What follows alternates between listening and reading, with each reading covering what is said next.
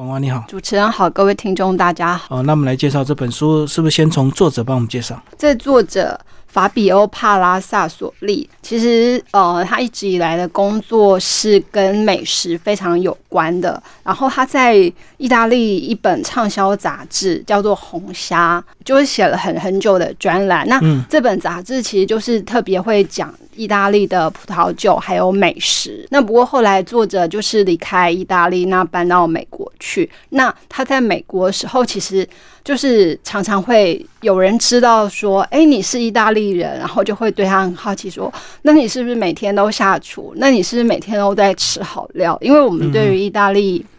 的那个印象就是啊，大家早晨起来就可以端杯咖啡，然后坐在庭园里头，慢慢享受悠闲的那个早餐时光。然后中午可能就会那个三五个朋友小聚小酌一番，然后大家的手艺似乎都非常的好，随便就是有什么东西拿出来就可以。组成一盘那个非常丰盛美味的意大利料理。那这个作者呢，他常常也遇到这个人家像他这样询问，或者是呃，人家投射在他身上的刻板印象，对，然后就促使他开始想，那到底所谓意大利料理、意大利饮食是什么？那这个是我们在讲到各国的饮食的时候，其实常常也会也会。那个碰触到的问题，比方说在台湾，大家就会说：“哎，那什么是台湾料理？嗯，是眷村料理吗？还是那个客家小菜、小炒？还是那个夜市文化？”所以，真的要去定义的话，其实好像就不太容易。对，而且追究下去，可能又要从河西时代一直到清朝，一直到这个呃很多这个中国大陆迁移到台湾的这样移民，嗯。影响住台湾料理，所以这本书呢，一样也是从这个意大利的很多这个早期的历史开始讲起，甚至更早追溯到意大利的神话的一些典故，是不是来帮我们继续介绍？嗯，好，对，那所以作者其实他就会从那个呃一开始来追问，那到底意大利料理、意大利饮食是从什么时候形成的？那其实我们知道，就是在远古时代。就是我们曾经可能都在课本里头学过什么肥沃约湾、底格里斯河、幼发拉底河，那那里大概算是人类其实很早开始种植谷物的的那个场所。那意大利其实因为地缘在那个环地中海区，所以其实他们早期的饮食是呃也是跟那里息息相关的。对，可是可是那个时候其实大概也没有所谓意大利这个名称。那但是从那时候开始累积下来的，包括哎，就是我们现在所说的地中海饮食。那我们现在提到地中海饮食，会觉得它好像是非常有益健康，然后甚至有人用地中海饮食来减肥，甚至它还可以那个什么预防那个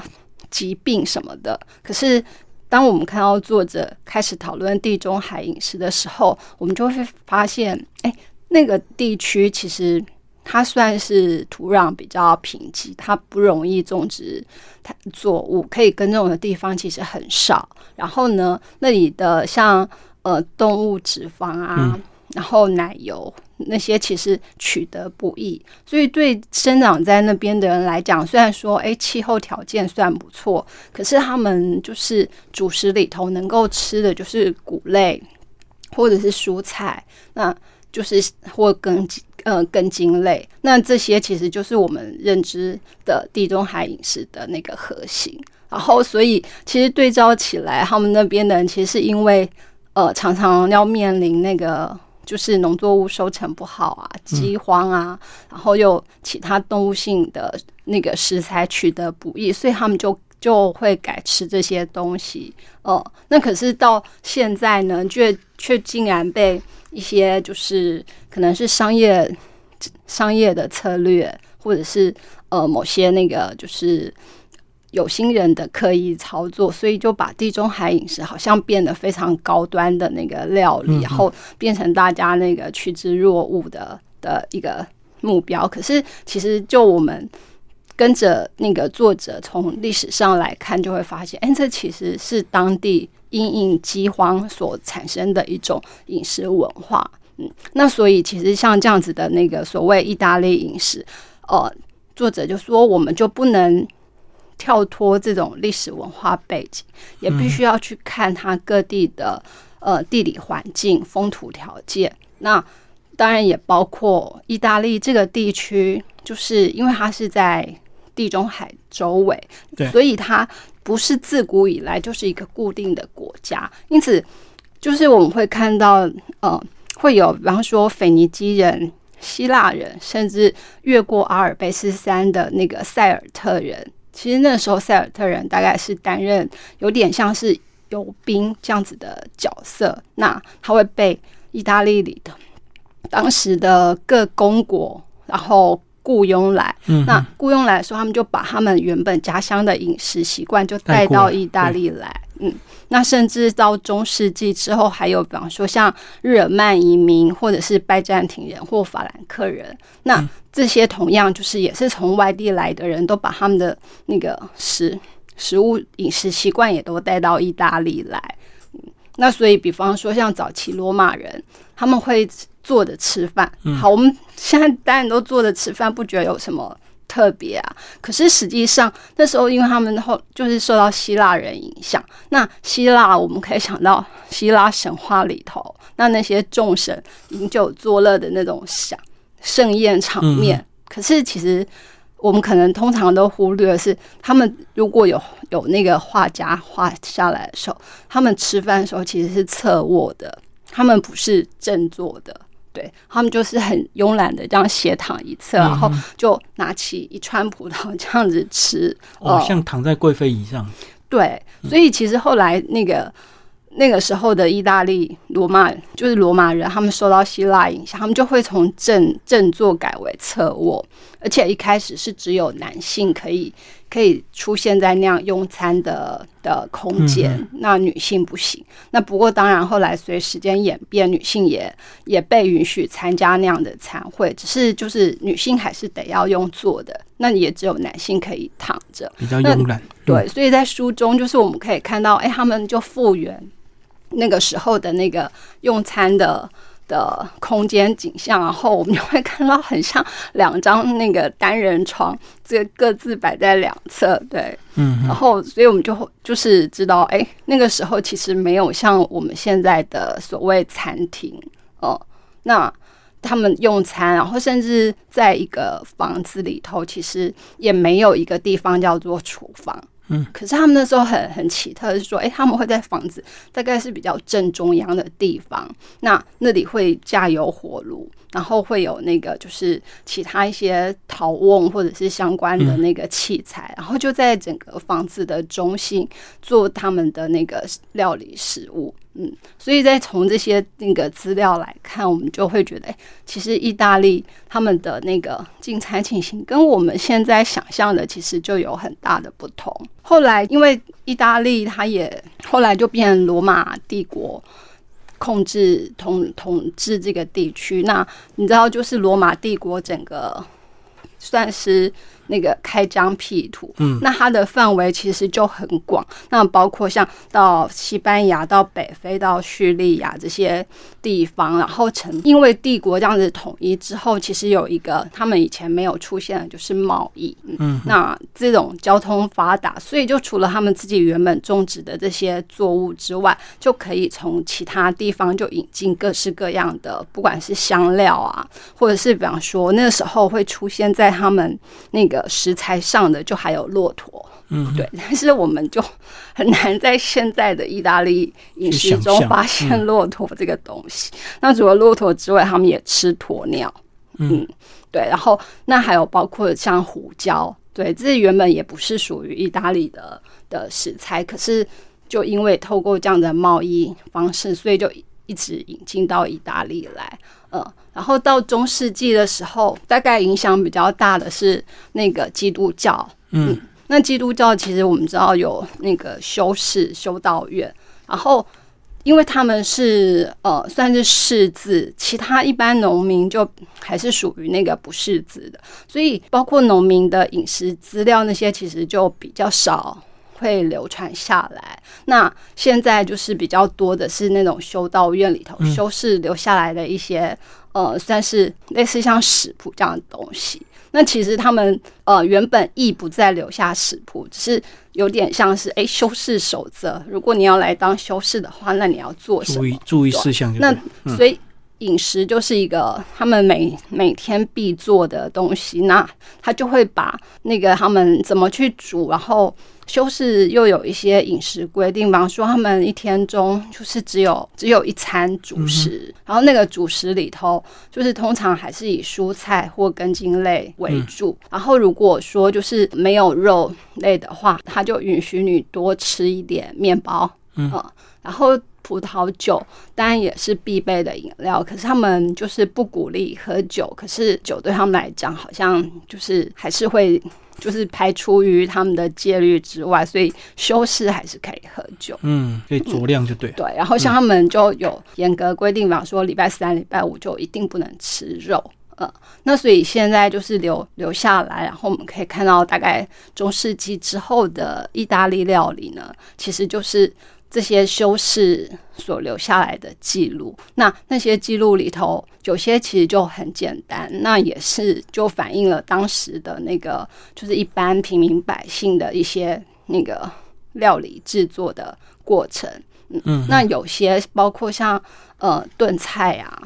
或者是一些那个意大利面类蔬菜意大利面料理，其实就有一直流传到现在。就是除了这些之外，他们其他还有一些是就渐渐会消失不见的。那尤其是到越接近现代之后，然后因为那个各国势力开始进入，算是进入意大利影响它，那包括欧洲整个那个交通越来越方便。然后如果我们直接就是跳到包括就是到二十世纪，我们知道欧盟这个在意大利产生的那个呃连结吧，那这个时候。其实一直到一九五零之后，整个意大利才因为呃经济好转，就是战后之后，然后开始民生复苏，所以他们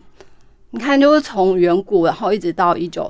五零这一段期间之内，他们的食材或什么，其实其实都还蛮单一的，就是你这里可以种什么，可以取得什么，那你就吃什么，嗯，那所以各地就会有很大的不同。可是到一九五零年之后，那因为整个经济开始活络起来，然后那个交通便利之后，那人口移动，而且又又包括说，就是工业化之后，我们就会觉得，哎，好像要移往大都市才是比较文明、比较开化、比较进步的象征。那所以原本在乡间的那个农夫啊，那些人其实就会把农地废弃不做。所以它就出现很多诶谷物、小麦这些他们原本很重要的主食原料都没有办法达到自给自足。嗯，对，那就不够。可是就是这样的情况一直演变剧烈之后，到现在意大利政府就觉得啊，好像不能这样子下去。这样下去的话，我们所有之前留下来的那个饮食习惯就会慢慢的消失，然后就开始有人想说，哎，那我们应该要好好的来整顿一下。那甚至到诶二零一零年，联合国就是把地中海这边的饮食列为就是无形的文化资产文化资产之一。对，那所以变成就开始有人想要探讨，那到底有没有所谓的意大利饮食这样传统？然后，所以这本书其实它就是这样子去整理了很多的由来、起源跟演变，然后到现代社会里头，其实作者也很清楚的看到，哎。就是像我们一开始讲的那样，地中海饮食就从一个原本很纯粹的反映饥荒的饮食模式，到现在因为商业力、因为广告的介入，那好处是它就把它推向了全世界，然后呢，把它变成了好像是比较先进、比较高端的饮食。那可是坏处是就一样，就是你东西。你的习惯文化传到其他地方，一定会被当地那个影响。那所以，比方说，我们知道，哎，意大利披萨，对好，拿波里披萨，然后玛格丽特披萨在台湾也是到处都可以吃到啊。然后前一阵子凤梨正热的时候也被拿来讨论，就是哎，我们会在那个披萨上面加凤梨。可是意大利人对于这个做法就会非常的反感，那开始就会有人起来捍卫说，嗯，这不是意大利披萨。所以他们披萨好像比较朴实，对不对？对他们比较没有那么多精致的这个呃佐料。对，因为它就是就是运用它当地的材料，所以比方说就是起司，那比方说就是他们做的培根，嗯，那他就不会再加其他有的没的，对，甚至不可能把那个什么 什么苹果、什么榴莲都放到披萨上面，因为有鉴于这样子的的演变，所以他们后来就定定了。比较严格的法规来认证什么叫做意大利食物。那其实我觉得这一方面也是，就是形成一个所谓正统传统的意大利饮食，然后有点把它过度的美化或者是强调，然后这样子做出就是意大利独有的那个食物。跟其他地方的所谓意大利饮食有所区别，那这样子才能够那个驱使哎世界各地的人想要吃传统意大利料理，那你就来意大利，对，就是一方面也是带有他那个商业的目的，就标榜正统。其实中国大陆也是蛮多这个过去传统名菜，他们也是把它定义清楚标准的做法，比如说扬州炒饭应该怎么炒，应该怎么放，也是也是怕大家这个乱传之后这个。反而流失他们本来道地的特色。对啊，那这就是也有它的好处，也有它的坏处。对对对。然后可是就是不可否认，因为整个意大利，然后呃，大家对于食物的那个追求，所以到各国，其实意大利餐厅或者是我们只要提到意大利料，就会直接把它联想到，哎，它的确就是一种美食。嗯，那可是像就是呃，我们也知道，哎，他们还有另外一个特产是那个乳酪，嗯，然后从北到南，因为也是那个各地的气候不同，跟那个呃，所以他们的制作方式就也很不一样，所以他现在对于乳酪的原产地。然后也有非常严格的认证，嗯，对。那所以如果你真的想要买到那个地方的原产乳酪的话，那一个当然就是你去当地买，然后另外一个是，哎，你进口，然后可是你就要在那个上面认定那个 PDO 的标签，嗯嗯。然后，所以他们在这种就是会成立这样的组织来控管这些，然后一方面也是不要让。就一方面也有保护他们自己当地食物跟那个制作的呃优势，对，不然其实像葡萄酒，你除了意大利酿造之外，那包括其实像西班牙或澳洲，就是如果用相同的葡萄品种，然后或者是那个技术，其实都不是过高的门槛。那意大利怎么保持它自己的独特性？其实它就借由像这样子的产地认证的方式。然后就是让大家那个可以直接明确的认定啊，这就是意大利食品。它现在发展到这个阶段，就是我们也就 也就静待看整个意大利饮食会不会再有其他的的新的变化。嗯，所以这本书不是单纯的美食书，它更是美食文化，对不对？对。可是就是作者还是很有趣的，因为他就搜罗到一些呃。传统饮食食谱在里头，然后我们就可以看到他食谱的那个写作方法很有趣。它不是像我们现在非常精确的，比方说你盐你就是要加四分之一小匙啊，然后你就是要他们那是写法，就是哎你盐你就抓一小撮，那你那个什么罗勒叶就抓你就抓一把，番茄呢可能就一碗，可是那个碗多大多小其实都不知道。对，那所以变成说，哎我们看他。看到他的这个食谱的时候呢，我们就要自己去想象，然后甚至他说啊，这个东西就煮到嗯，大概滚一下吧，好，或者然后什么拿起来沥干啊，或者是要怎么样怎么样。那他的那个这种食谱写法，其实就跟我们现在很不一样。然后那个时候其实也发展出关于饮食评论，所以。那种美食家不是现代才有，那在他们那时候就是也有写下像这样子的饮食饮食评论的评论。对，那借由这些资料，就是我们现在才可以知道说啊，原来他们那个时候是那样子生活，然后吃了那些东西。嗯，所以这本书非常有趣，推荐给听众朋友。那谢谢我们的这个出版社的编辑钟婉华为大家介绍意大利美食史。